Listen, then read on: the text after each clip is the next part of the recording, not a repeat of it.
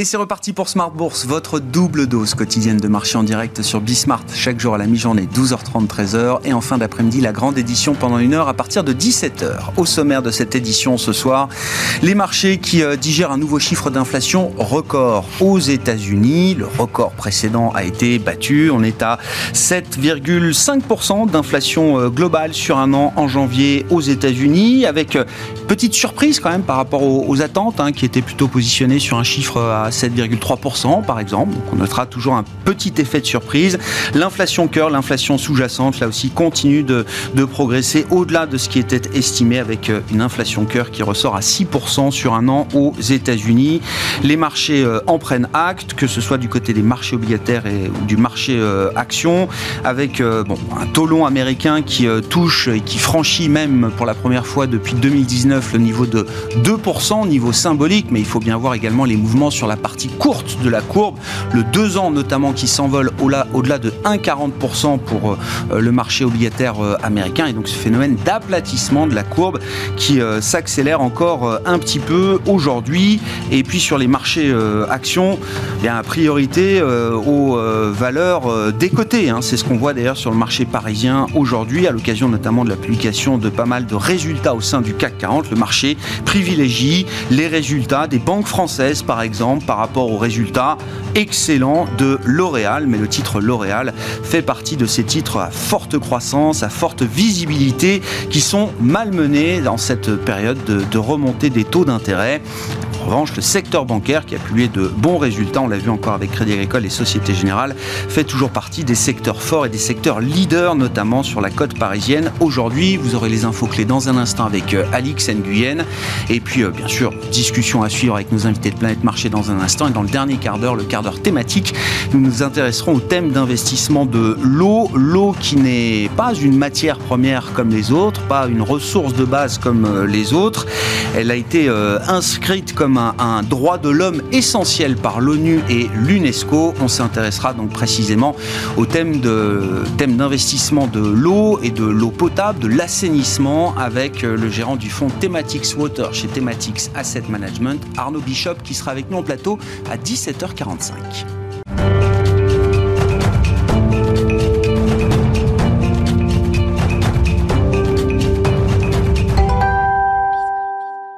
Mais d'abord, le résumé de la séance du jour sur les euh, marchés, une séance qui aura été euh, hésitante sur les indices européens avec pas mal de publications au sein du CAC 40 à Paris. Le résumé du jour donc avec Alix Nguyen.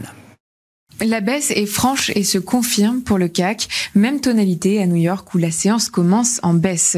Le marché intègre les chiffres tant attendus de l'inflation aux États-Unis. La hausse des prix s'avère bien plus forte que prévu et conforte donc le scénario de future hausse des taux. D'après le rapport, l'inflation a continué d'accélérer en janvier pour atteindre 7,5% sur un an, soit son rythme le plus rapide depuis près de 40 ans.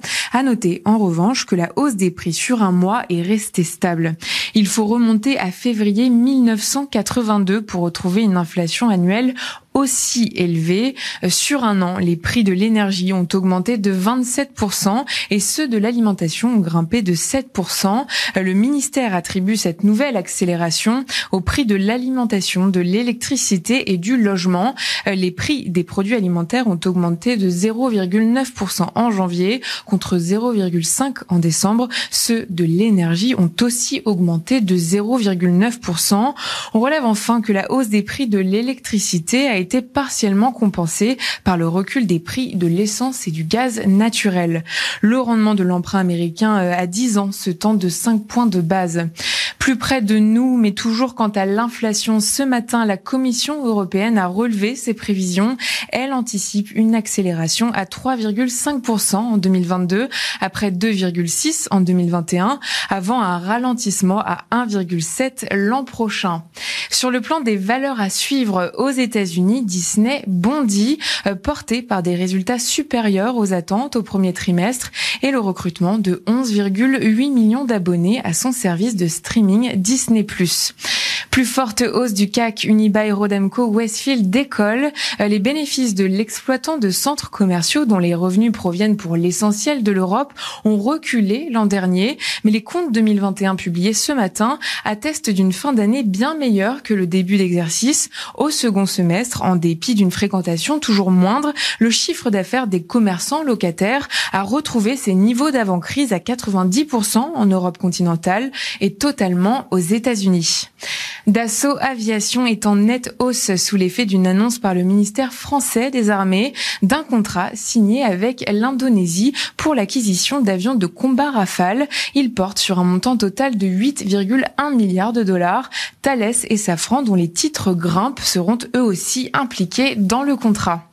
Et puis Société Générale progresse toujours après les excellents résultats publiés par BNP Paribas et Crédit Agricole. Société Générale dévoile des performances financières historiques.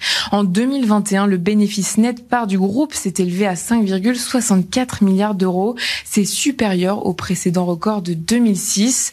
Au regard de l'année 2020, il s'agit d'un redressement exceptionnel. Amoché par la crise, la banque connaissait alors les premières pertes de son histoire. Désormais soutenue par la vigueur économique, Société Générale fait part de revenus en hausse de 17% à 25,8 milliards d'euros. Le coût du risque a pour sa part été divisé par près de 5 avec un montant de provision financière de 700 millions d'euros. On relève enfin que la banque prévoit un nouveau programme de rachat d'actions de plus de 900 millions.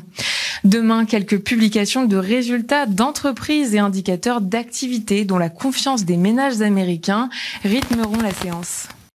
Tendance, mon ami, chaque jour à 12h30 et 17h avec Alix Nguyen dans Smart Bourse sur Bismart.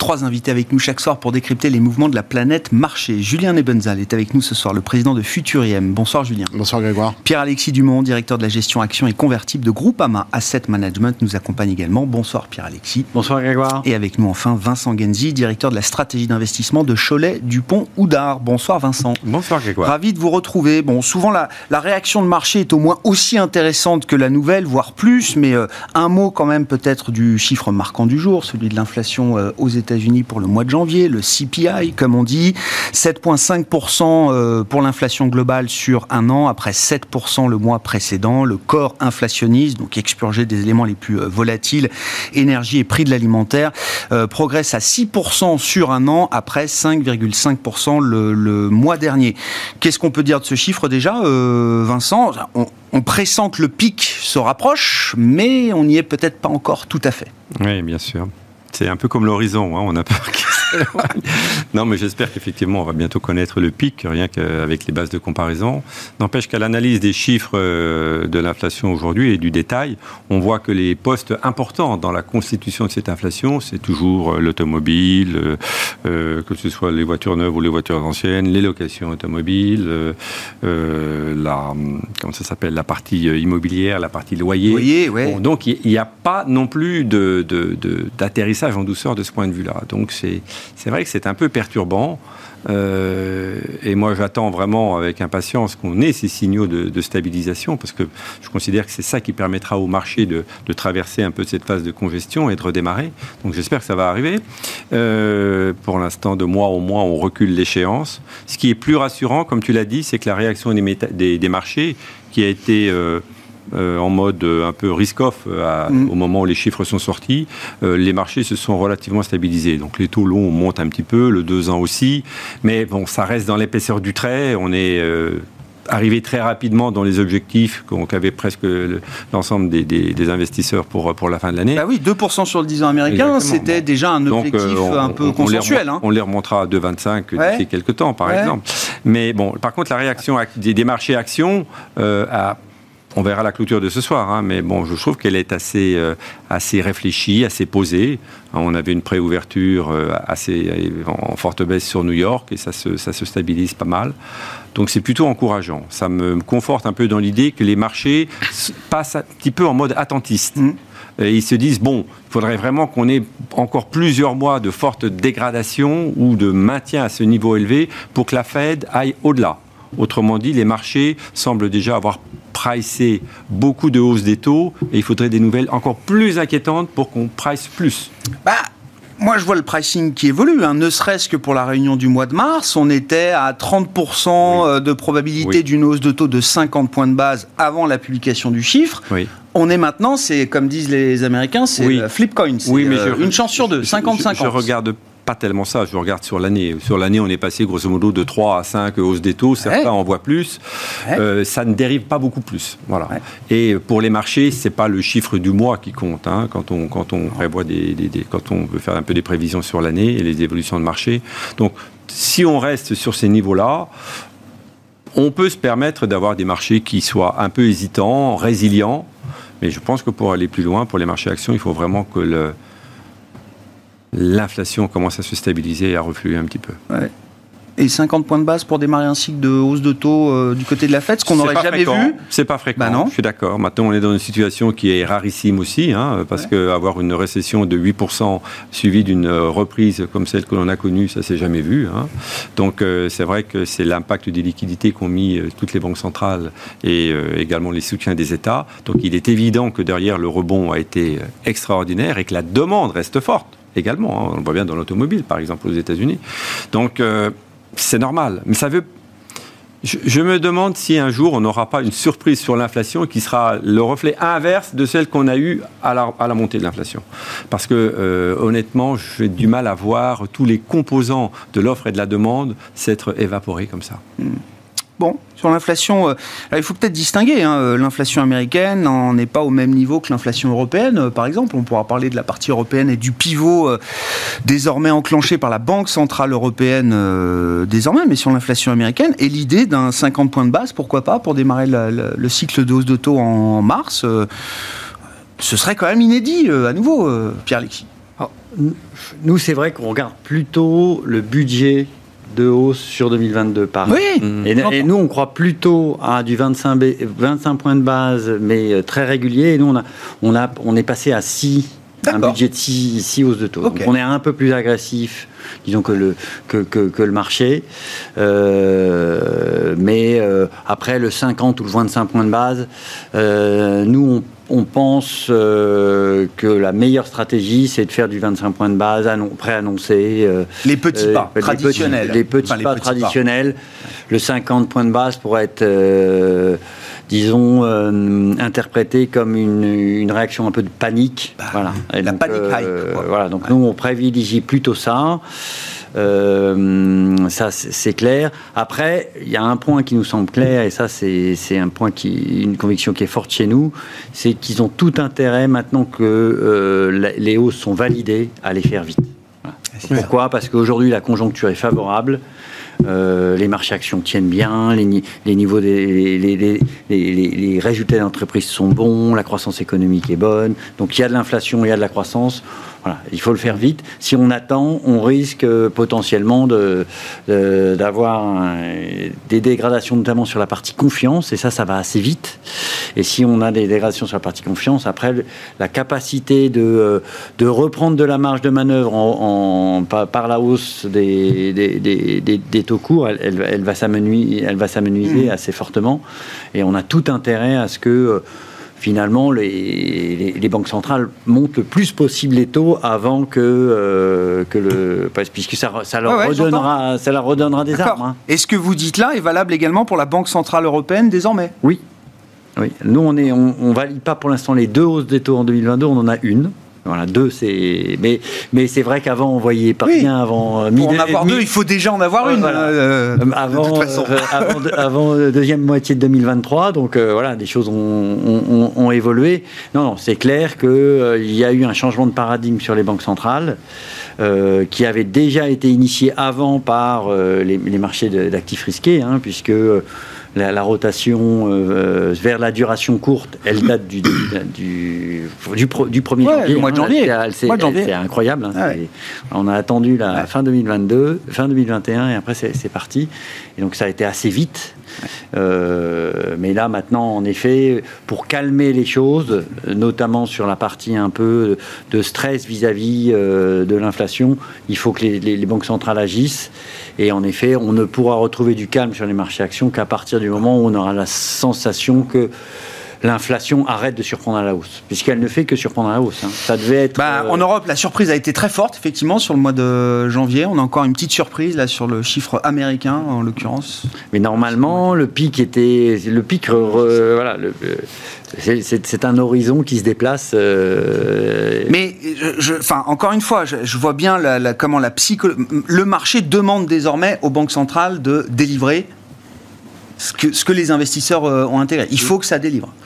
Oui, tout à fait. Et, en effet, tant que euh, il, est, assez probable que tant que les, banques centrales n'ont pas mis en, n'ont pas fait les hausses, on reste dans des marchés euh, relativement nerveux euh, mhm. et relativement taux dépendants.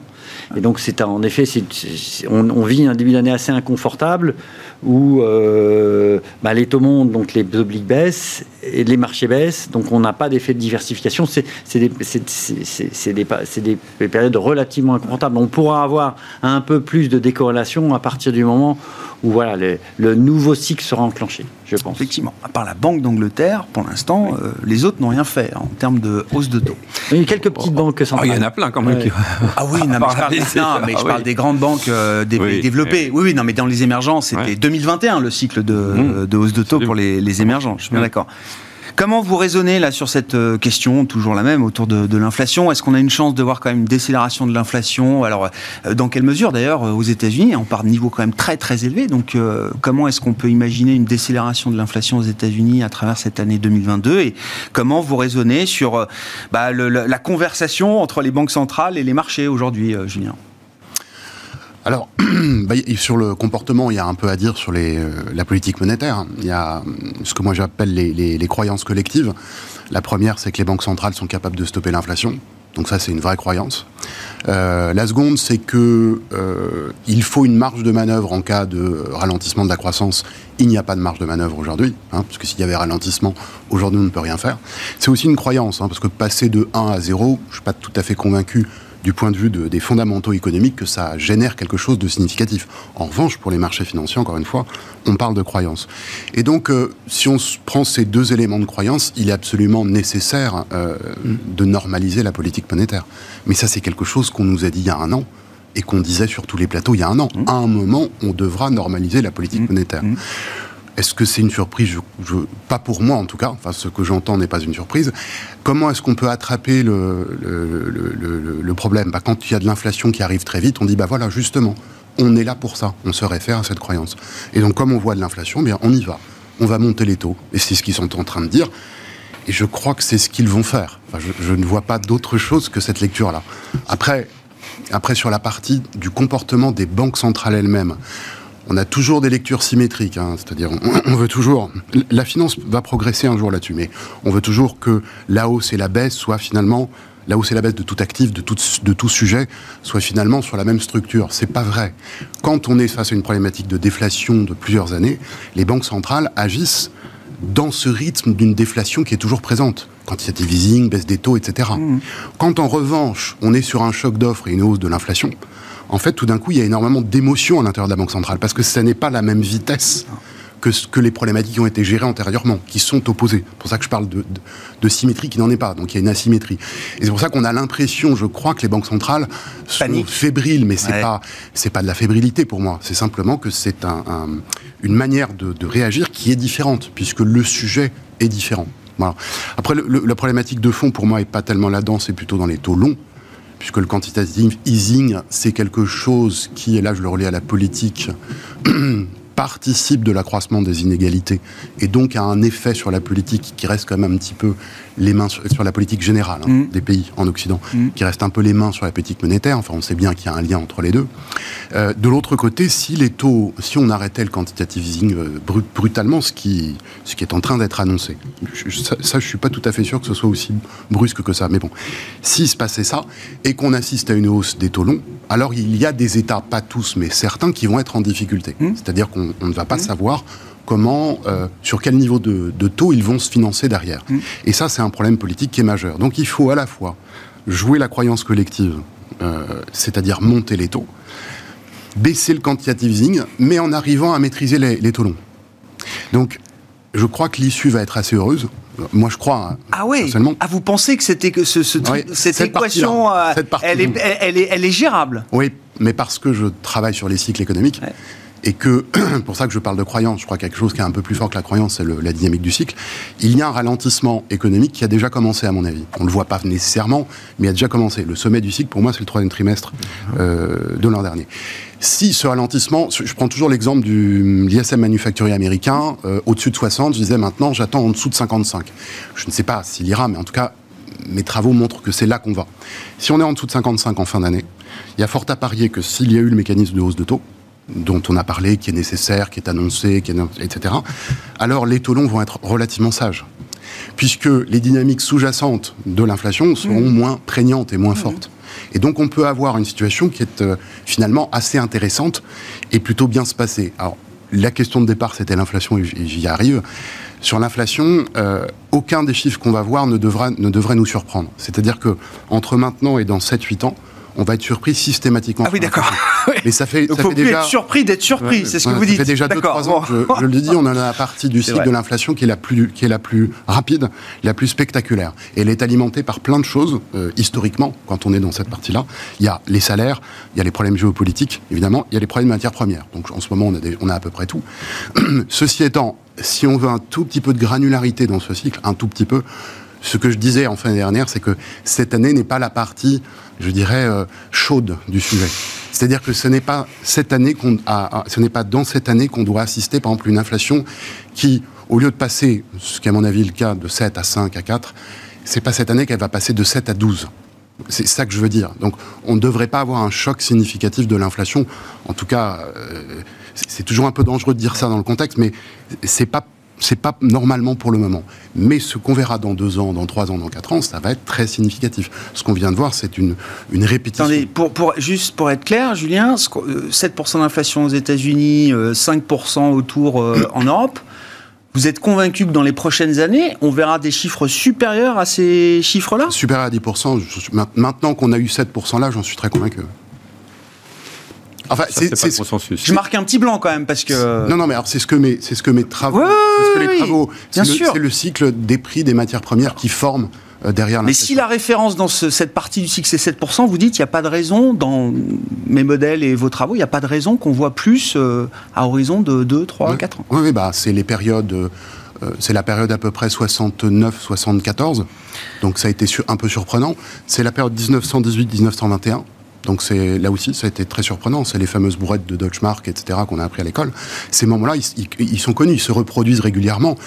Celui qui a découvert ça, il n'avait que deux cycles, mais les chercheurs américains qui ont repris ces travaux-là dans les années 50 euh, du siècle dernier, eux, ils ont remonté des données sur quatre ou cinq cycles. Donc on sait que ça se reproduit.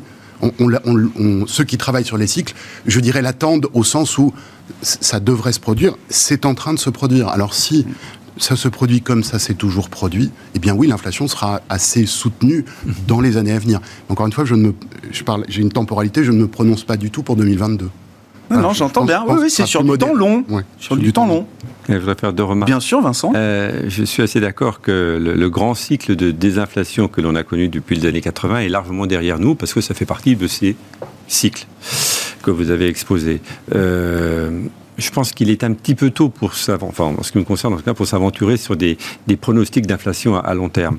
Que l'on arrive à retrouver des niveaux d'inflation un peu plus soutenus 2, 3, 4 pendant euh, les, prochaines années, et là aussi je ne mets pas de calendrier, ça me semblerait assez logique. Parce qu'on doit probablement déconstruire un petit peu la mondialisation qui a été construite, la faire évoluer, et ça va forcément passer par une hausse des inputs de tous les côtés. Euh, il y aura aussi euh, la, La transition écologique. La transition écologique qui aujourd'hui est gérée, bref, euh, qui, qui fait qu'on a des chocs monstrueux. ok Euh, donc on ne la prépare pas cette transition. On l'a fait mal. On l'a fait mal. Six nouveaux réacteurs euh, et un plan sur 50 ans. Malheureusement, c'est des EPR. Comme il faut 25 ans pour les construire. On aura le temps de voir des chiffres d'inflation Bon, plus élevés entre temps. D'accord. Je, je suis d'accord sur, le, sur la tendance et sur le cycle, mais 10, 12, Ah, ça, bah, on verra bien. Parce que à, à- à tout, ce- je suis d'accord avec tout ça. À tout ça, si on ajoute un problème géopolitique Ah, oui, et oui, oui, si, oui, on ajoute, oui, oui, oui, si on ajoute d'accord. des démarches populistes comme on les a Oui, déjà oui, eues, on peut arriver à ça. Ah, notamment aux États-Unis, c'est-à-dire un enclenchement des salaires, euh, à ce moment-là, on peut être sur des chiffres plus élevés. Oui, mais aujourd'hui, les anticipations d'inflation, même à 10 ans, elles sont encore très, très contenues. Ah, je- je- mais s'il y avait un choc, effectivement, euh, style euh, des années 70, un choc pétrolier euh, qui dure euh, pendant 4-5 ans, là, effectivement. Mais j'ai pas envie de dire ça aujourd'hui, parce qu'il faut pas casser non plus la, Non, la confiance. Et, et la deuxième chose, c'est juste une. Quand vous avez parlé du, du top du cycle, je suis d'accord qu'on a connu le top du momentum, c'est-à-dire de l'accélération de la croissance. C'est ça, On est encore en croissance, on va encore l'être l'année prochaine et l'année d'après, mais le rythme va se normaliser, ce qui sera également bon pour normaliser, en tout cas dans cette partie prochaine, l'inflation. Tout à fait. Comment on gère la situation sur le plan de l'investissement Euh, Est-ce qu'il faut être très tactique? Est-ce qu'on peut déjà élaborer sur des, des- des stratégies de moyen-long terme euh, aujourd'hui?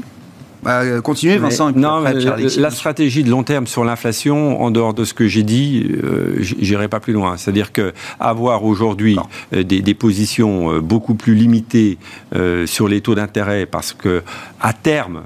Euh, là aussi, hein, on a vu le point bas sur les taux longs. On l'a attendu longtemps, ce rebond des taux longs. Ça y est, je pense qu'on on, l'a enclenché si l'inflation se met en place. Donc, les stratégies obligataires vont être beaucoup plus compliquées. Euh, quant aux stratégies euh, actions, euh, tant qu'on est dans cette phase où l'inflation n'a pas reculé et, et où les taux remontent un petit peu, il est clair que la rotation qui a commencé l'année dernière, même au mois de mars l'année dernière, et qui a eu deux phases, hein, une Oui. au printemps, une autre à l'automne, et on en est à la troisième. Je pense qu'elle devrait s'inscrire dans la durée. Ce qui est très compliqué, c'est qu'au sein des gérants, on a beaucoup de gérants qui sont amoureux de leur valeur de croissance, comme ils étaient amoureux de leur valeur technologique à la belle époque. Et Il y a donc, un ancrage. euh, mais c'est normal, c'est la psychologie Ah, d'investissement, on ne change pas du, du- du jour au lendemain. Donc moi, je... et on ne s'est pas déconstruit encore de ce point de vue-là? Non. Mais heureusement, je pense qu'on a un petit peu de temps.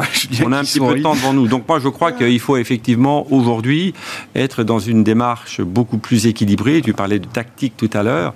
Euh, ça fait partie de la tactique de ne pas avoir tous ses œufs dans le même panier. Avoir que des valeurs de croissance aujourd'hui. Je dis pas de les vendre aujourd'hui. On aura sans doute des meilleures occasions. Ah, pour ma les question, c'est même de savoir est-ce qu'il ne faut pas y revenir, en fait, euh, d'une certaine manière. Mais Je, je vais aborder le sujet aussi, mais je crois qu'il faut aussi avoir des values et des valeurs qui nous protègent des taux. Et je pense que dans la gestion croissance, ce qui va reprendre le dessus, c'est la gestion GARP. C'est-à-dire, on a bien vu que dans la rotation et dans la baisse qu'on a connue depuis quelques semaines, au sein d'un même secteur, les valeurs les plus chères baissaient plus Oui. que celles qui étaient les moins chères. C'est vraiment Donc, le facteur de valorisation plus qu'un facteur sectoriel. Oui. Comme d'ailleurs souvent quand on est dans la phase Bon. d'inflexion. Donc c'est la désinflation des valorisations euh, boursières, les plus excessives en tout cas. mais ça va pas Ça commence par là. Pierre-Alexis, donc sur le sujet de l'investissement, moi j'aime bien le guide que nous offre Jérôme Powell. Il faut être humble and nimble, humble et agile. Je trouve que c'est deux bonnes, euh, deux bonnes idées peut-être euh, pour l'investisseur. que c'est en- en- en- notamment sur les marchés financiers en- à tout moment et, et- et particulièrement en ce moment. En effet, bon, c'est- vrai que c'est une période très particulière, voilà, euh, et c'est ça faut en avoir conscience. On, on- on sort d'une période de, de taux extrêmement bas et de taux pilotés. Donc on revient vers des taux moins pilotés. À quel point ils pourront être moins pilotés, c'est une grande question. Mais bon, ça, pour l'instant, de toute façon, dans cette phase-là, il est clair que ben, euh, les modèles euh, de valorisation qui ne marchaient plus quand les taux étaient pilotés vont sans doute revenir à, Mhm. à- à- Mhm. à meilleure fortune. Mais il faut quand même constater que euh, sur les valeurs de croissance, ça va très vite. Euh, il reste encore quelques valeurs de croissance où vous avez euh, euh, des valorisations qui sont où on a eu ce qu'on appelle chez nous de l'inflation multiple entre ce que ça se payait avant et ce Ouais. que ça se paye maintenant. mais euh, c'est pas le cas de, de maintenant de 50-60% des valeurs de croissance, notamment en Europe. Ça va très vite ça va très très vite. Donc, je sais pas, je, euh, vois L'Oréal sur des bons résultats, ça perd 2. Euh, Hermès, euh, bon, parce que c'est Hermès et que c'est la plus chère, ça perd 4 encore aujourd'hui. Oui, ah, tout à fait. Non, non, mais celles-là sont encore. Voilà. Ah, aujourd'hui. C'est quand même, c'est pas. Oui, c'est des, valeurs bah, emblématiques. On encore. Patrimoniales, là. Hein. Voilà, voilà, c'est des valeurs patrimoniales. Voilà. Mais, mais, il est clair qu'il y aura sans doute encore des phases de normalisation, notamment si les taux, les, taux remontent, mais c'est des, des, des sociétés, notamment sur les sociétés d'un peu plus petite taille, qui ont beaucoup, beaucoup perdu en valorisation. on a, euh, il y a beaucoup, beaucoup de sociétés, qui, euh, un, un SEB par exemple, et voilà, on est, revenu sur des niveaux de valorisation qui sont assez standards sur le, sur le moyen long terme. Il n'y a plus, il n'y a pas d'excès, euh, voilà, qui est une société, voilà, de, de qualité croissance classique dans l'univers des petites et moyennes valeurs. Voilà, par Donc exemple. on peut reprendre des positions quand même, là, vous dites dans ce... C'est-à-dire que c'est du GARP. Voilà. Non, non, euh, aujourd'hui, l'inflation, sincèrement, c'est pas tout, c'est pas que bon pour les, les, marchés actions. Donc aujourd'hui, on est dans une phase de reflation. Et donc, en effet, il faut avoir de la décote. Maintenant, inflation, ça veut dire marge. Marge, Vont, les marges vont être attaquées. On a, on a eu une période où vous aviez eu, vous avez eu l'inflation sur la partie top line, mais pas trop sur la partie bottom line, mmh. sur la partie euh, coût là, la partie coût, on commence à le voir, il y a des communications assez agressives, notamment sur la partie alimentaire, je ne sais pas si vous l'avez vu, où on dit ça, ça, ça commence maintenant, les, voilà, ça commence les, augmentations de coûts. Et, ah, et, donc là, on va, on va aller vers, en effet, une nécessité dans dans, ces périodes-là, d'avoir un portefeuille assez diversifié avec, en effet, des sociétés qui vont profiter de l'inflation, mais toutes les sociétés cycliques ne vont pas profiter de l'inflation. Là, aujourd'hui, c'est assez généralisé. On a une phénomène de translation, mais on va, comme d'habitude, après ce, mouvement très fort, on va plus avoir de discrimination. Il y a encore plus de sélection, de sélectivité. Il y aura de la sélectivité dans, dans, cette partie des cotes, c'est évident. Hein. Euh, et, euh, et notamment, ça va être un contexte plus difficile. Donc, les sociétés qui ont des problèmes de, produits, qui ont des problèmes de management, on le voit, on le voit avec Atos par exemple, pas, ça va pas, ça, va plutôt mmh. tendance à s'empirer qu'à s'améliorer. Hein. Donc il euh, n'y a aucune raison que euh, d'un point de vue purement mécanique, euh, ces, ces dossiers-là. Donc en effet, un positionnement à retravailler, c'est-à-dire ne pas avoir un positionnement de duration trop longue en moyenne dans les portefeuilles. Mm. Et donc ça veut dire que les, les, gérants fondamentaux vont être obligés en effet de se séparer un peu des dossiers qu'ils ah. aiment pour aller vers des dossiers où ils n'ont pas fait grand-chose depuis des années, les, bancaires, euh, toute la partie matières premières et autres, bon, qui sont c'était inflationnistes, euh, sur lequel bon, il y, avait pas, il y, avait assez peu de positions existantes. Maintenant, il y a un retour, mais il n'y a pas eu beaucoup, beaucoup de, de recherches sur ces dossiers-là. Non, non. en général, on reste sur les, les, les, les principales valeurs de, de, de, ces secteurs. On va pas aller, on n'essaie pas de, de créer de la valeur dans ces secteurs. Julien, sur la partie euh, investissement et l'idée qu'il y a quand même un ancrage très fort, euh, voilà, un amour euh, pour quelques grandes valeurs qui ont fait le marché sur les dix dernières années. Est-ce que le divorce est consommé? Pas du tout. Est-ce qu'il faut attendre beaucoup plus de douleur de ce point de vue-là? Oui, alors moi je ne peux pas parler trop en stock picking parce que je, je, fais uniquement de l'allocation et de l'allocation en fait de budget de risque. sur la partie alors on va dire euh, valeur de croissance, euh, valeur de rendement ou valeur d'actifs. Il y a un des intervenants chez vous qui a dit les valeurs très chères et les valeurs pas chères aussi. Enfin, c'est une autre mmh. manière d'en parler, mmh. je trouvais assez mmh. intéressante. il, y a, il y a deux ans, on ne savait pas ce qu'on voulait faire, donc on avait ce qu'on appelle le cœur de portefeuille sans aucun choix là-dedans. Et de temps en temps, on faisait des petites choses satellites. En 2021, on a dit qu'on ne ferait pas on n'a pas fait. On n'a fait aucun choix là-dedans. Et aujourd'hui, pour le moment, on n'en fait aucun. Donc nous, on ne prend pas parti, on ne prend pas de décision à l'intérieur de, ça. Sur cet arbitrage qui a commencé de manière significative à l'été dernier, en fait. Hein. Il y a eu les premiers mouvements à l'été dernier, avec l'accélération du mois de janvier, évidemment, à partir de 2022, on sait bien ce qui s'est passé. Quand on regarde la manière dont ça s'est fait, et quand on appelle un enfin, une méthode d'analyse qui est l'analyse technique, c'est-à-dire regarder un peu comment la courbe de la, du rapport entre ces deux types d'actifs est, on n'a pas de signal, il n'y a rien. Je, constate qu'il n'y a rien. Je ne vois pas de raison de, prendre parti à l'intérieur de ce débat. En revanche, ce débat, il va continuer parce qu'il est pour moi lié euh, au sujet des taux C'est la même chose. Euh, si les taux longs euh, vont rester modérés dans les années qui viennent, ce débat va continuer et les valeurs de croissance vont retrouver vraisemblablement un petit peu d'attrait, à un moment ou à un autre. Mmh. Et puis si sur les taux longs on a un petit peu de problème, un petit peu plus, alors forcément sur les valeurs de croissance ça va être plus difficile. L'issue l'issue finale, mais si on se projette à quelques années, c'est quand même plutôt que le cycle des, valeurs dites values sera meilleur. Mais aujourd'hui, Aujourd'hui, encore une fois, je n'ai pas les raisons de le, décider en termes de gestion. Non, non, il n'y a pas le signal, mais c'est quand même une idée nouvelle. C'est probablement un signal ce qui, confus. Voilà, c'est probablement quand on voit ça, les matières premières, etc. Il y a un vrai lien avec l'ESG. Enfin, c'est un autre sujet. Il y a un vrai lien avec l'ESG dans, dans toute ça. Et après, l'autre partie du risque, c'est le, bêta classique, c'est-à-dire le, niveau des actions, euh, le risque action par rapport au risque obligataire. Euh, donc nous, on n'était pas du tout risque obligataire. Là, on va, maintenant, on va commencer à être euh, franchement de plus en plus intéressé par les obligations. Et ça ah. fait deux ans qu'on n'en veut pas du tout, qu'on en a oui, Là, on, on, commence à s'y intéresser, un peu pour les raisons que je vous donnais tout à l'heure. C'est qu'il y a un moment où, de toute façon, ralentissement de la croissance, politique monétaire qui euh, rassure les croyances collectives, euh, le marché obligataire, il se stabilisera à un moment ou à un autre. Mmh. Et il aura du rendement, euh, notamment aux États-Unis. Donc il y aura quelque chose à regarder. pour ça qu'aujourd'hui, on n'est plus du tout extrêmement prudent comme on l'a été. On est beaucoup plus ouvert. Sur la partie action, donc nous, on l'a quitté à l'été dernier. Mmh. Je constate que sur les marchés actions, en général, il ne s'est rien passé sur, depuis six mois. Euh, non, mais en général, hein, je ne parle pas des secteurs, etc. C'est très brusque. Mais au total, il ne s'est rien passé. Euh, donc, ça veut dire que d'être acheteur ou ne pas être acheteur, ça n'a pas d'importance. Je ne vois pas ce qui va changer dans les mois qui viennent. Donc, je pense qu'on va garder exactement la même attitude. Rester neutre. En revanche, en revanche, la vraie question qui se pose, celle que je posais en septembre-octobre dernier, c'est ceux qui ont décidé de renforcer la partie action à partir de septembre ces gens-là ne sont pas en, profit en ce moment, hein, puisque le marché n'a pas bougé.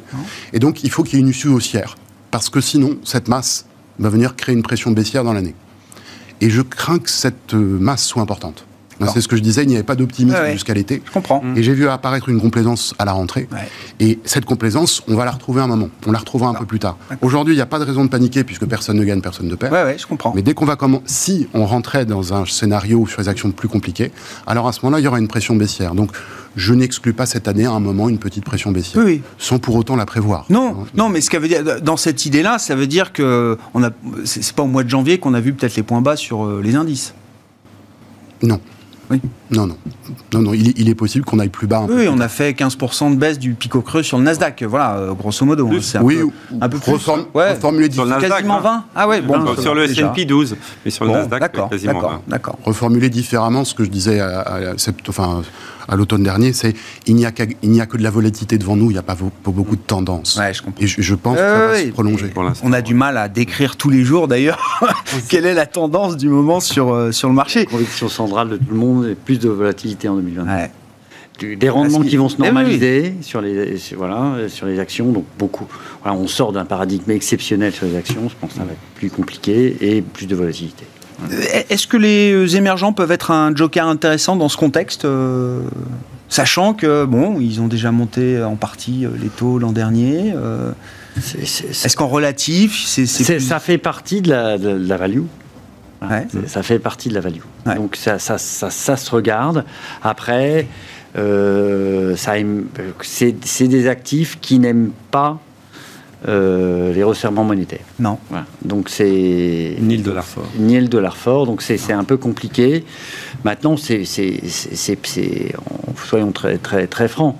Euh, si vous croyez à un changement de paradigme, à un retour vers euh, un peu plus de vision contrariante, un peu plus de volatilité, etc., c'est toujours intéressant de se positionner sur les émergents un peu en début, sur des petites positions pour voir un peu si, si, parce que c'est eux qui ont sans doute le plus de potentiel d'accélération mhm. euh, en cas de déconfinement. Voilà, donc c'est et, en effet, vu la violence, et ça, nous, on l'anticipe, ça va continuer en 2022, des, ajustements, il faut mieux être un peu plus précurseur qu'avant. Voilà, dans le paradigme d'avant, vous preniez, vous achetiez une valeur, vous la teniez 10 ans, ça, ça, ça marchait très bien. Là, ça risque d'être plus volatile, un peu plus compliqué. Donc, c'est, en tout cas, c'est clairement pas un, actif à, délaisser aujourd'hui dans, parce qu'il est en, plus, il est diversifiant. Oui, c'est ça. Et donc, euh, il faut chercher la diversification aujourd'hui. En tant que locataire, il est un peu diversifiant. Après, il faut pas, voilà, c'est des petites positions parce qu'en toute honnêteté, il n'y a pas beaucoup d'éléments positifs en termes de macroéconomique, notamment sur la partie resserrement monétaire, voilà, qui, euh, qui plaident pour l'instant en faveur des émergents. Oui, on est aussi un peu attentif sur les émergents. On sait bien qu'à un moment donné, il va falloir y revenir, mais bon, je, voudrais bien que le, que, le, dollar casse un petit peu sa, sa tendance euh, haussière euh, vis-à-vis des, devises émergentes aussi. Donc c'est un petit peu tôt. Euh, et, à écouter Julien sur le, la partie value et croissance, c'est vrai que si on regarde des indices européens value et croissance, la tendance longue, elle n'a pas encore été inversée. mais ça s'est tout à fait réalisé quand on regarde à l'intérieur. C'est-à-dire qu'aujourd'hui, je n'ose plus parler value ou croissance parce qu'il y a des valeurs de croissance qui n'ont pas eu de rotation, il y a des valeurs de value qui n'ont Donc, c'est à l'intérieur de ce compartiment-là qu'il faut chercher. Les banques, elles, elles ont complètement viré leur cutie. Mm. Euh, les produits de base ont commencé à virer leur cutie. Mais l'indice value, c'est vrai que sur la tendance longue, euh, c'est toujours la croissance comme ça et la value comme ça. Mais on est en train de faire une espèce de, d'infléchissement, mais c'est pas encore totalement convaincant mais pour vous, au niveau des... indices value et des indices Mais dans les secteurs, vous dites qu'il y a déjà des secteurs qui sont peut-être en train, au bord de changer de statut Je pense, oui. Et quand on dit changer de statut, ça veut dire pour euh, plusieurs euh, mois, trimestres peut-être euh Oui, après, ce qui est enquiquinant, c'est que quand la value se met vraiment à surperformer durablement, c'est pas forcément associé à des marchés aussi. Hmm. Ah On l'a vu en 2000. Bah hein. On l'a vu en 2000. Ah oui. Donc, bon, on n'en est pas encore là. Parce que pour qu'on arrive dans, ces, dans, des phases très compliquées, y, compris pour la value, euh, parce que la value sous-performe, mais en baissant quand même, hein, c'est qu'il faudrait qu'on ait des, des, anticipations économiques beaucoup plus mauvaises. Donc il faudrait qu'on soit arrivé au point où on est convaincu que les politiques monétaires vont amener une récession. Donc, Et en début de cycle, c'est compliqué, vous dites, de, de euh, formuler cette conviction. Euh, Tant qu'on n'a pas des taux réels négatifs, les, banques, les, taux directeurs positifs, oui. c'est difficile d'anticiper une récession. Tant qu'on n'a pas une véritable inversion de la courbe des aux États-Unis, c'est difficile d'essayer de, quantifier aussi la probabilité de, la, de, récession. Donc c'est trop tôt. Hmm. Donc je pense qu'effectivement, on est toujours dans cette phase de normalisation et où effectivement, peut-être secteurs les uns après les autres, ça peut s'ajouter dans la rotation et à un moment donné, peut-être que les indices value casseront le signal que vous attendez euh, Moi, ce qui m'intéresse dans ce contexte, c'est un, un, actif comme le pétrole, qui euh, normalement reflète euh, quand même une partie croissance importante. sur le marché obligataire, peut-être que certains s'inquiètent d'un affaiblissement de la croissance, d'une récession, pourquoi pas horizon 2024 ou que sais-je, mais en tout cas, le pétrole, lui, il tient plus que bien et il continue même de progresser. Alors, on n'a pas remarqué de record aujourd'hui, mais je pense que c'est un indicateur court terme, le pétrole. Ouais. Vie des cycles, c'est pas un indicateur de long terme, parce qu'il y a tellement d'éléments géopolitiques qui rentrent dedans. Que, Et c'est ce qui guide aujourd'hui le, pétrole plus que plus qu'autre chose? Oui, je pense. D'accord. Bon. Je pense parce que euh, on voit bien que l'OPEP, euh, pour l'instant, n'est pas prête non plus à, rouvrir les vannes. Hein. Non elle augmente tout doucement. Mais maintenant que c'est OPEP plus Russie, ça devient un peu compliqué. Mais c'est quand même un actif euh, clé euh, plus, plus que jamais. Enfin, je veux dire, euh, encore une fois, alors aux États-Unis, la partie énergie est un peu moins forte dans l'inflation, mais en zone euro, mm. extrêmement forte. Elle pèse extrêmement fort quand même dans l'inflation. là, aujourd'hui, on, a un scénario de reflation.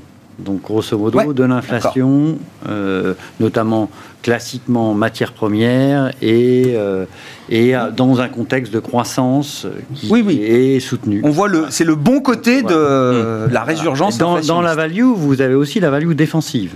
Donc les télécoms et, ça, ça n'a pas les, grosses pharma et autres, ça, ça n'a pas du tout fonctionné. Hein. Exact. Euh, aujourd'hui, attention, hein, et vraiment, il faut avoir conscience que euh, les segments de marché sont assez concentrés là où ça fonctionne. C'était d'ailleurs le cas mm. fin 2021 où finalement, dans la croissance, il y avait de moins en moins de titres croissance qui continuent à monter. Mmh, mmh. Et là, on a, sur la value, tout ne fonctionne pas. Donc c'est assez cohérent en fait. Si on est dans cette idée de reflation, c'est normal que certains secteurs value ne soient pas euh, leaders pour autant euh, encore. Oh, exactement. Mais, mais là, dans des moments comme ça, c'est sûr que vous avez des, mouvements relativement extrêmes euh, entre, entre les, les, les styles il faut que vous, ayez entre guillemets un coup d'avance. Donc vous allez faire un petit peu de, value un peu moins, un, peu plus défensive, voilà.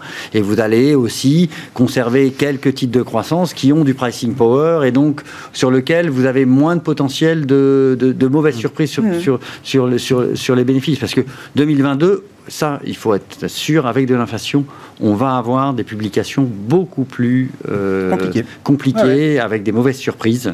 On a eu quelques-unes. Bon, là, pour l'instant, c'est assez faible, mais euh, vraiment, et notamment dans, dans, dans, tout ce qui est transformation, ça, ça risque d'être hmm. beaucoup, beaucoup plus compliqué.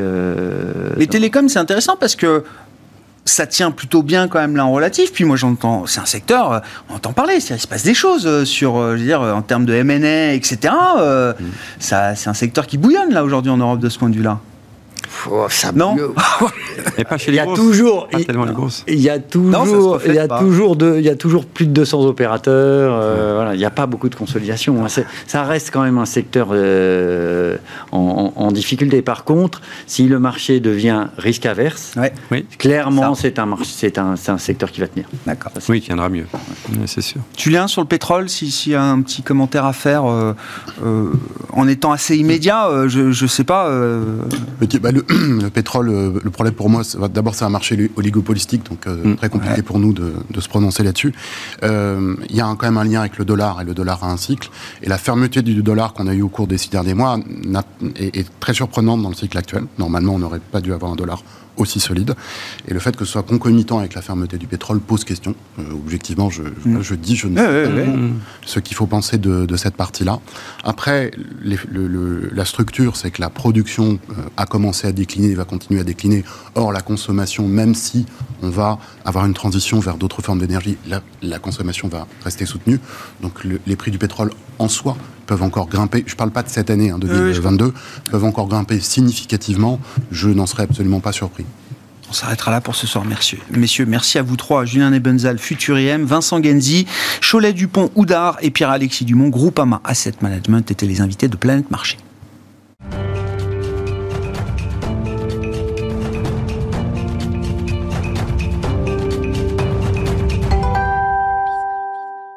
Le dernier quart d'heure de Smartbourg chaque soir, c'est le quart d'heure thématique. Le thème ce soir, c'est celui de l'eau. Et nous en parlons avec Arnaud Bishop, qui est euh, gérant chez Thematics Asset Management, en charge notamment du fonds Thematics Water. Arnaud, bonsoir et bienvenue. Bonsoir Grégoire. Ravi de vous retrouver pour parler de cette, alors, de cette thématique et avant tout de cette ressource de base qui est euh, l'eau, qui n'est pas une ressource comme les autres. On parlait du pétrole là juste avant dans le débat euh, précédent. On peut l'assimiler à une matière première, une ressource de base, sauf qu'elle a un statut à part. Et j'ai regardé effectivement, hein, c'est vous qui m'avez mis sur la piste, mais euh, l'UNESCO, donc l'ONU, reconnaît effectivement l'accès à l'eau potable et à l'assainissement comme un droit de l'homme essentiel. C'est un point de départ quand même intéressant pour un investisseur. 2010, euh, c'est effectivement euh, une déclaration faite par l'ONU pour euh, juste reposer un peu le, schéma, j'ai envie de dire, et pour éviter d'éventuelles dérives. Donc c'est un droit de l'homme d'avoir accès à une eau de qualité décente et d'avoir aussi un système d'assainissement qui va préserver la santé. Comment est-ce que ça se traduit pour vous en termes d'investissement? Et en termes de, thématiques d'investissement justement autour de l'eau en prenant en compte le fait que c'est pas une ressource comme les autres, euh, Arnaud. Alors effectivement, quand on parle de fonds eau, parfois on peut se dire ah oui, euh, c'est une bonne idée d'aller euh, capter finalement des ressources et puis de spéculer dessus. Non, éthiquement, on se l'interdit. Il y a peu ou pas euh, de fonds aujourd'hui qui ont cette approche, hein, pour euh, rassurer tout le mmh. monde. Et, concrètement, ça veut dire quoi? Investir dans l'eau, en final, ça veut dire investir dans l'ensemble des services et des technologies qui vont permettre bah, de, de, garantir, de, de, de, rendre possible cet accès à l'eau. Parce qu'aujourd'hui, on, on est à Paris, vous pouvez aller euh, dans la Seine chercher de l'eau pour vous laver, pour la boire, ça va être ne pas un résultat incroyable. Ne le faites pas trop. donc ça, c'est gratuit. Ce qui est payant et donc le service qui se développe autour de l'eau, c'est le fait de l'amener chez vous, de la mettre à la qualité dont vous avez besoin, soit effectivement pour vous laver, pour arroser vos plantes, ou pour boire et cuisiner. Sachant que les besoins vont être croissants, mais là aussi, je pense qu'il faut juste donner un peu de, perspective. C'est-à-dire que euh, l'eau est une ressource qui est très corrélée finalement à la croissance euh, économique, enfin même à l'activité humaine euh, au sens large, qu'elle soit économique ou, non économique. Donc de ce point de vue-là, chez Thématiques, on cherche les méga tendances. Vous dites, y a, oui, il y il y a une tendance structurelle de croissance des besoins en eau pour la planète. Effectivement, alors vous parlez de, de, de croissance liée à l'économie, donc on le constate, quand vous développez des médicaments, quand vous développez des vaccins, ou quand vous développez des semi-conducteurs pour aller dans le sens de cette digitalisation de nos économies, quand on parle du métaverse, il faut de l'eau. Euh, mais pas seulement, hein, c'est pas juste sur ces aspects économiques.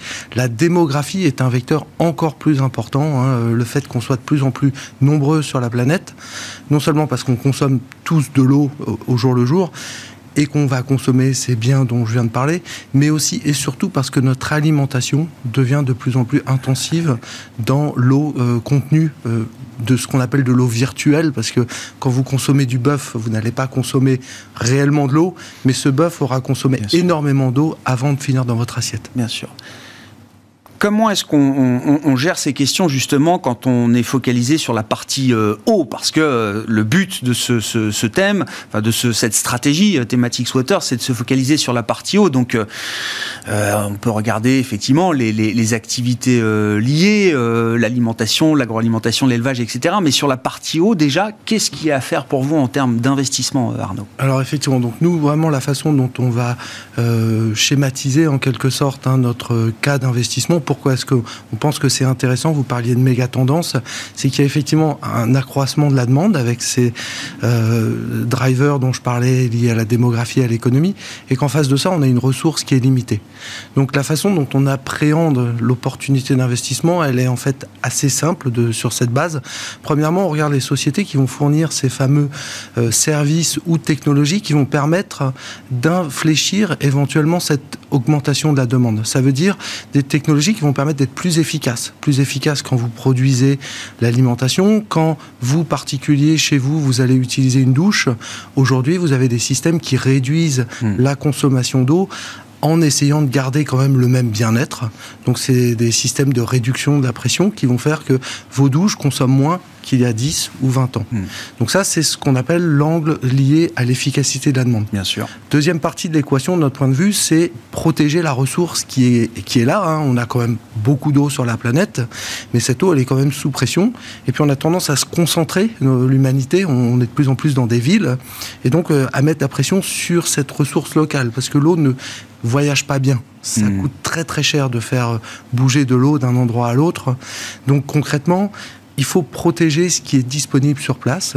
Et donc là, on a effectivement un deuxième volet, je dirais, d'opportunités d'investissement, ces fameuses sociétés sur le contrôle de la pollution.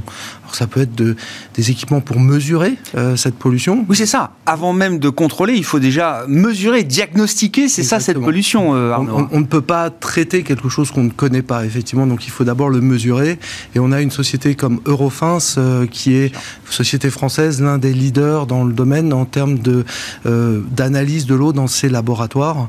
Et donc, ce sont le genre euh, de sociétés dans lesquelles on peut investir.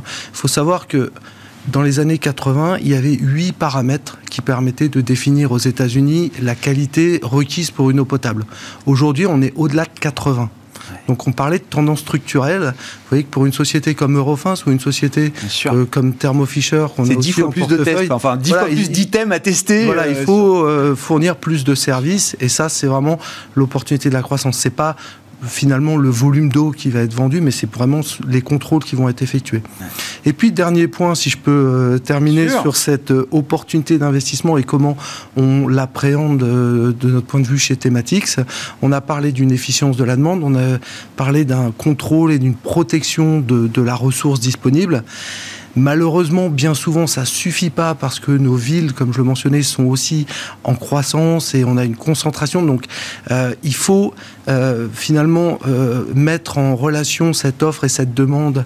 Et pour ça, on peut construire des infrastructures. Ah Donc ça, ça va être le dernier axe ah de notre approche, à savoir des sociétés telles que Veolia qui vont être impliquées à la fois dans la conception, la construction et l'exploitation de réseaux d'assainissement, d'usines de traitement des eaux usées, de recyclage de ces eaux usées ou d'usines de dessalement dans certaines géographies. Quand on parle infrastructure, donc je, comprends euh, Veolia, c'est quelque chose de, d'existant en termes d'infrastructure, mais est-ce que ça va plus loin que ça encore?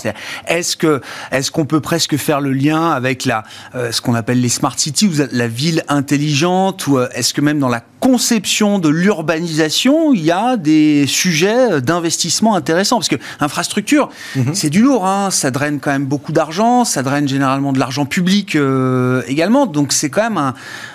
catégorie d'investissement euh, particulière. Alors tout à fait. Alors les infrastructures dans le secteur de l'eau ont en plus la particularité d'avoir une durée de vie très longue, euh, mais de coûter très cher. Hein. Concrètement, vous le voyez, euh, quand on veut remplacer un réseau d'eau potable, ben, bien souvent il faut faire une tranchée sur une route. Hum. Alors, non seulement ça coûte cher, mais en plus ça embête tout le monde. Donc c'est des choses que les collectivités ont mis un certain temps à faire. Ils ont eu plutôt tendance à repousser les choses. Aux États-Unis, j'ai en tête des utilities donc des, sociétés de services aux collectivités qui exploitent des réseaux comme ça, qui avaient des taux de renouvellement il y a une vingtaine d'années aux alentours de 1, euh, donc de 0,4% de leurs actifs. Ah C'est-à-dire qu'en gros, elles renouvelaient leurs tuyaux tous les 250 ans c'est un peu long. Donc aujourd'hui, on assiste effectivement à un accroissement de ces investissements dans ces infrastructures, mais ça se limite pas à ça. C'est pas juste les réseaux, effectivement, parce qu'il y a une autre tendance forte euh, auquel on est tous euh, soumis aujourd'hui, et je pense qu'il y a de moins en moins d'interrogations sur son impact. C'est le changement climatique. Oui. Et le changement climatique, ça veut dire quoi? Ça veut dire concrètement que euh, on va avoir des épisodes plus intenses en termes de sécheresse, de périodes sans eau. Et donc ça, ça veut dire quoi? Ça veut dire qu'il va falloir trouver des ressources additionnelles pour pouvoir répondre aux besoins tout autant, par exemple pour euh, irriguer euh, les espaces verts ou euh, les plantes agricoles. Mais aussi, on va se retrouver avec des épisodes plus intenses en termes de tempêtes, d'inondations, avec en plus, avec l'urbanisation, des surfaces imperméables de plus en plus étendues. Donc effectivement, on a eu l'occasion d'en discuter. on assiste par exemple à la conception. mais c'est un point. Déjà, l'eau est un symptôme visible. Tous les symptômes sont pas visibles, mais là, c'est un symptôme visible parce que quand vous parlez de tempête, euh, cyclone, mhm. etc. Oui, c'est le cycle de l'eau euh, un peu euh, un peu fort, quoi. Mais c'est un peu accéléré. mais il y a cette idée. Oui, c'est un symptôme visible du dérèglement climatique. Bah, en fait, le, changement climatique, hein, tout le monde en parle, et c'est clairement le CO2 ou en tout cas tous ces, ça peut être du méthane, ça peut être d'autres mm. gaz à effet de serre, mais concrètement, on, assimile tout à des tonnes de carbone qui vont dans l'atmosphère, et c'est ça qu'on doit contrôler. En revanche, l'impact que ça a, vous, vous êtes dans la rue, vous respirez du CO2, ça n'a pas d'impact. non, bien en sûr. Revanche, au jour le jour, effectivement, c'est l'eau qui va impacter je dirais, le, le, premier symptôme qu'on aura effectivement du changement climatique se ressentira au niveau de la disponibilité ou de la surabondance d'eau. Hein. Euh, on parle par exemple en Inde aussi d'un changement, parce que là, je je l'ai centré un petit peu effectivement sur nos économies occidentales, mais dans certaines géographies, ça peut être dramatique, comme l'Inde, où on observe des euh, euh, cycles sur la mousson qui vont être beaucoup plus intenses, donc avec euh, des épisodes de d'inondation, comme on a pu le voir aussi sur la côte méditerranéenne, mais là-bas à très grande échelle, parce que bah, toutes les précipitations d'une année vont tomber sur une période encore plus ramassée et sur des volumes euh, journaliers encore plus importants. Donc concrètement, effectivement, un énorme enjeu. Et face à ça, des besoins d'investir pour s'adapter. Parce que on parle aujourd'hui de vouloir faire la transition pour réduire effectivement nos émissions de CO2 avec euh, notamment l'accord de Paris sur le climat qui a un objectif de réduire, de mmh. limiter à 1,5 voire 2 degrés. mais, ce changement va être, bien sûr, ce sera là. Donc il faut faire aussi ce qu'on appelle de l'adaptation. Et, justement, rapidement, parce qu'on n'a plus de temps, mais et l'adaptation, ça passe par quoi par exemple Alors, Ça peut passer, en Chine, ils ont un concept qui, est, euh, qui parle en général, c'est euh, le concept des villes éponges. Donc le principe, c'est effectivement parce que vous concentrez la population, que vous avez des surfaces imperméabilisées, eh ben, c'est de construire des infrastructures sous ces surfaces pour aller récupérer l'eau quand il pleut fort, pour éviter euh, d'avoir bah, ces inondations euh, dans les différents endroits et pour éventuellement pouvoir réutiliser cette ressource. C'est ça, on a eu, la, on a eu les, les, immeubles euh, antisismiques. Et, non, mais c'est ça. Et on aura demain les immeubles éponges ou les villes éponges euh, Donc, pour gérer. Sous, sous les parcs, hein, à Paris, sous le parc de Bercy, vous avez un grand bassin d'orage. Donc ça, c'est un exemple. en Chine, ils essayent de faire ça, mais à une échelle chinoise. chinoise. Merci beaucoup Arnaud. Merci d'être venu nous parler de ce sujet passionnant qui est l'eau, une ressource pas comme les autres. Arnaud Bishop, gérant chez Thematics Asset Management et gérant du Thematics Water, qui était avec nous dans le quart d'heure thématique de Smart Bourse ce soir.